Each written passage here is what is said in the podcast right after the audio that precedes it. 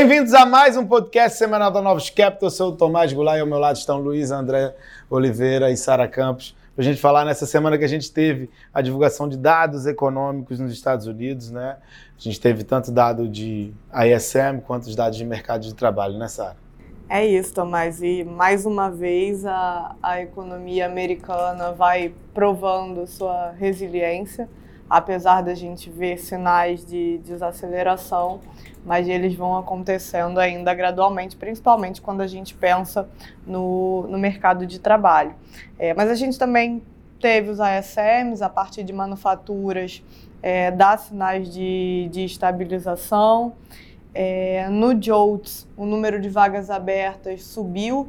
É um dado um pouco atrasado, foi ainda referente ao mês de ao mês de agosto. O Jobless, que é o número de pedidos de seguro-desemprego, é, seguiu bastante, num nível bastante baixo, bastante tranquilo. E fechando a semana, nessa sexta-feira, o payroll veio bem acima do esperado, interrompeu é, uma trajetória que vinha de desaceleração nas médias móveis, teve inclusive revisão nos dois meses anteriores.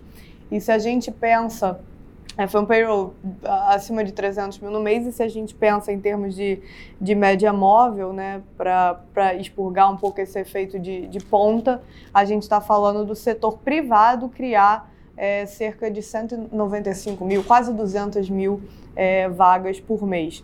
Então, ainda é um mercado de trabalho bastante apertado. É, tiveram alguns sinais um pouco mistos dentro do relatório, é verdade, mas a alta foi é, disseminada. É, o, o, a gente viu um, um, um aumento de, de, difusão nos dois últimos meses. O que, que é esse aumento de difusão? Significa que várias indústrias dentro do payroll estão reportando é, esse aumento de, de emprego. Mas, por outro lado, né, é, e aí nesse, o que são esses sinais mistos que eu comentei? É, se a gente olha para a pesquisa das famílias, o aumento no número de empregados ele foi mais modesto e é da pesquisa das famílias que deriva a, a taxa de desemprego, que ficou estável no mês, a taxa de participação é, também ficou estável, e além disso, muito positivo, principalmente do ponto de vista do Fed, do Banco Central, é a evolução positiva de salários que se manteve. A gente viu uma variação bem moderada de só 0,2% nesse mês de setembro, com continuidade do, do movimento de arrefecimento dos salários de, de serviços. Então, esse é um, é um ponto é, bastante positivo se a gente pensa na composição. E o próprio Jolts também, que saiu mais para o início da semana, apesar do headline ter vindo acima do esperado, a gente vê a taxa de, de quits, né, que são é, o, a demissão voluntária, é, também num nível mais, mais baixo, mais próximo ao pré-pandemia do que rodou esses últimos anos. Então, no fundo, né, o, que, o que, a gente tira disso tudo? É que o mercado de trabalho ele dá sim sinais de estar tá indo na, na direção correta, mas, mais uma vez, foi mais uma semana é, em que os Estados Unidos prova essa essa sustentação, essa resiliência que a gente viu durante todo o terceiro TRI, com o Atlanta Fed, como a gente já comentou, né, o nowcasting para esse para esse terceiro TRI rodando próximo a, a 5%. As expectativas, as nossa, a nossa expectativa é que no quarto TRI seja mais fraco, que a gente tenha uma desaceleração desse crescimento, até porque as condições financeiras é, apertaram bastante no, no último mês, mas de qualquer forma é é, ainda há sinais bem, bem fortes, bem significativos de sustentação econômica. E isso se refletiu no mercado, né, Luiz André? É, assim, a gente viu esses dados de emprego aí jogando mais lenha na fogueira aí da abertura de taxas lá fora. Os níveis são bastante relevantes. A gente viu 30 anos de bater 5%, 10 anos próximos disso. Acho que na semana é, a taxa de juros mais longa, aí 10, 30 anos, abrindo por volta de 20, 25 vezes acho que a grande dúvida do mercado é o qual patamar que, que esse juro vai se acomodar, né? A gente não está vendo isso ainda chegando perto. A volatilidade está bastante alta, impactando bastante os ativos, como as moedas emergentes, como as bolsas emergentes principalmente.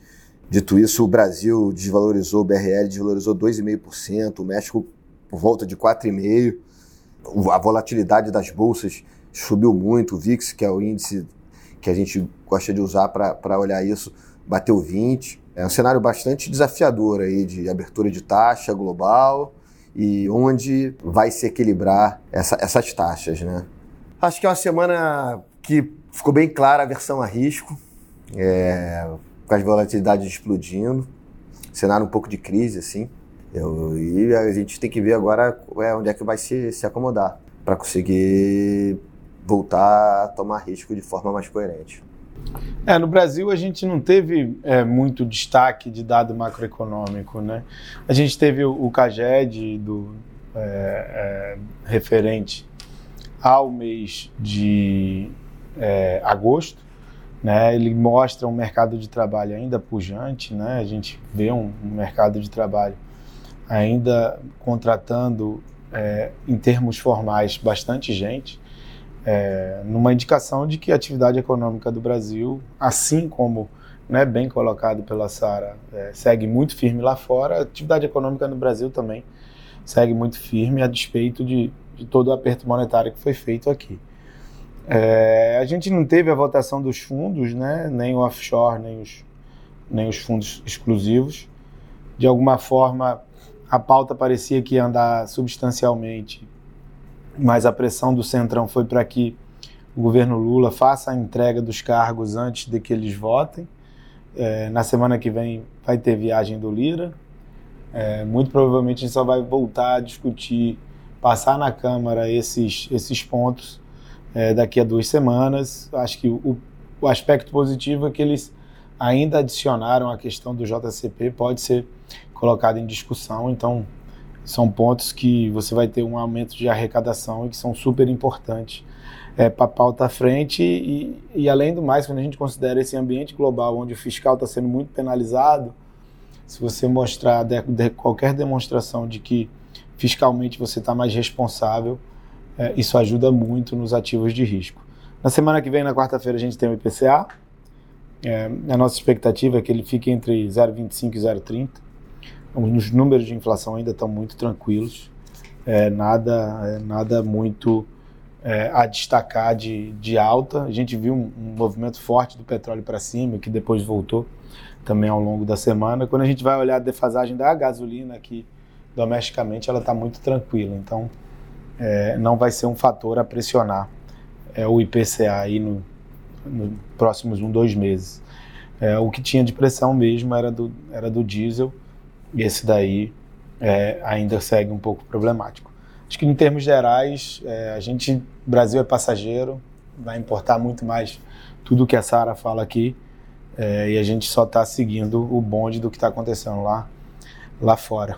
É, semana que vem temos. E nessa linha do que está acontecendo lá fora, semana que vem a gente vai ter a divulgação do, do CPI, da inflação, que é, é, é, super importante nessa discussão, nesse ponto que o Luiz André levantou de é, onde o juro vai estabilizar. Eu, eu acho que, só me interrompendo a Sara aqui, a gente não falou de preço, de oscilação de preço no Brasil na semana, mas é, como o Tomás falou, é passageiro, o Brasil abriu taxa que nem lá fora, a curva abriu entre 20 e 30 meses, a bolsa caiu 2%, o BRL já tinha dito, ele desvalorizou 2,5%. Eu acho que tem um adendo assim que vale a pena mencionar.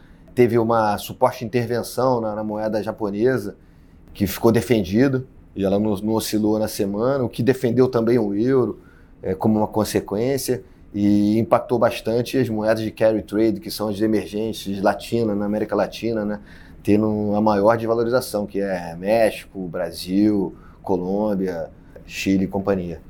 Isso. E aí dentro nessa, né, falando da semana que vem, o CPI é importante nessa discussão, justamente porque a gente teve uma aceleração do mercado de trabalho é, em setembro, que do lado positivo, como a gente comentou, não foi acompanhado pelos salários, mas é necessário observar se a inflação referente ao mês de setembro, ela vai continuar também numa trajetória mais positiva, é, mostrando o core ali tranquilo, porque em caso contrário, né, caso a gente veja uma aceleração, isso pode fazer com que o, o Fed ele opte é, por dar mais uma, uma alta de juros na próxima reunião. Então, é, vai ser bastante importante para para avaliar esse cenário de, de curto prazo, de onde o movimento de juros é, se estabiliza ou não.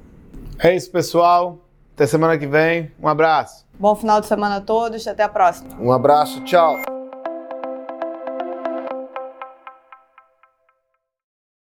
A Novos Capital Gestora de Recursos Limitada não comercializa nem distribui cotas de fundos de investimento ou qualquer outro ativo financeiro. Este podcast não constitui uma oferta de serviço pela Novos e tem caráter meramente informativo.